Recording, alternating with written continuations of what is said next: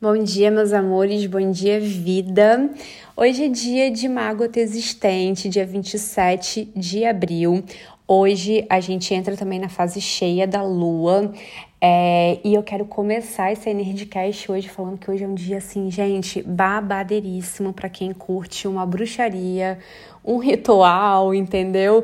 É, sempre fase de lua cheia, eu particularmente gosto muito de fazer rituais na lua cheia. É, claro, né? Se tem algum propósito, simplesmente eu sinto de fazer.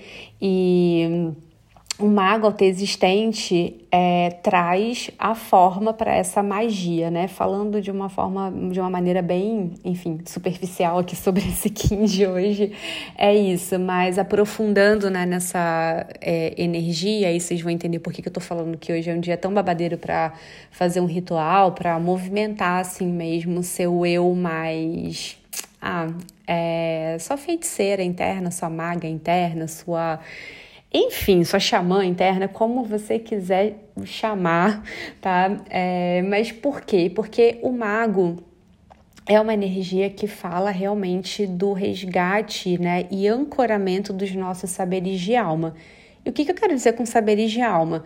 A gente adquire sabedorias, né? A gente vem integrando sabedorias através das nossas experiências aqui nessa encarnação, né? Mas a gente tem toda uma trajetória de alma que tem muito mais história do que essa que a gente está vivenciando aqui. A gente tem tudo isso disponível, todas essas memórias, né, a partir de, dessas experiências que a gente já vivenciou de alma, disponíveis aqui agora para serem acessadas.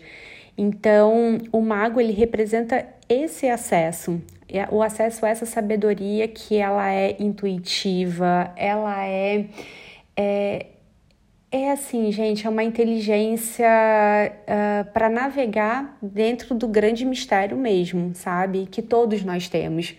Então, é, toda essa energia ela tende a tomar forma hoje, né, com o tom autoexistente, que é o tom que fala dos contornos, que fala dos limites também. Então, é muito interessante, né, ainda mais numa lua cheia, que é o momento em que a gente transborda tudo aquilo que veio sendo expandido ao longo da lua crescente. Então, tudo que você colocou sua energia, tudo que você investiu muito, né, do seu, é, dos seus esforços para que crescesse, se expandisse, agora na lua cheia, uh, você pode contemplar, né, as conclusões que você chega a partir de tudo isso. E, e aí é um momento muito, muito interessante, assim, para bem auspicioso, eu diria até, para fazer um ritual Uh, um banho de ervas, né, de empoderamento. É, eu gosto muito de fazer banho de manjericão com, com louro, por exemplo, é um banho que eu adoro fazer para esse tipo de propósito, né?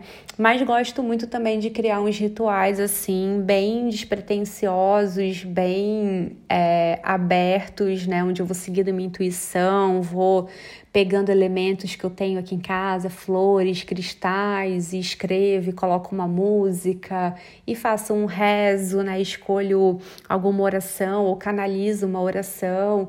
Então, assim, é bem. A sugestão que eu diria é, é bem por esse, sabe, por essa vibe, se você sentir, tá? De fazer algo. É, até porque a gente está na onda do macaco, né? Então, até algo que envolva assim, um ritual mais lúdico, né? Com dança, movimento do seu corpo, vai ser muito especial. E é isso, meus amores. A gente volta a se falar amanhã. Que você tenha um lindo dia. Se você fizer o ritual, me conta lá no direct, que eu quero saber qual foi o seu ritual e se você fez e como você sentiu e tudo mais. Tá bom? Um beijo de luz e até.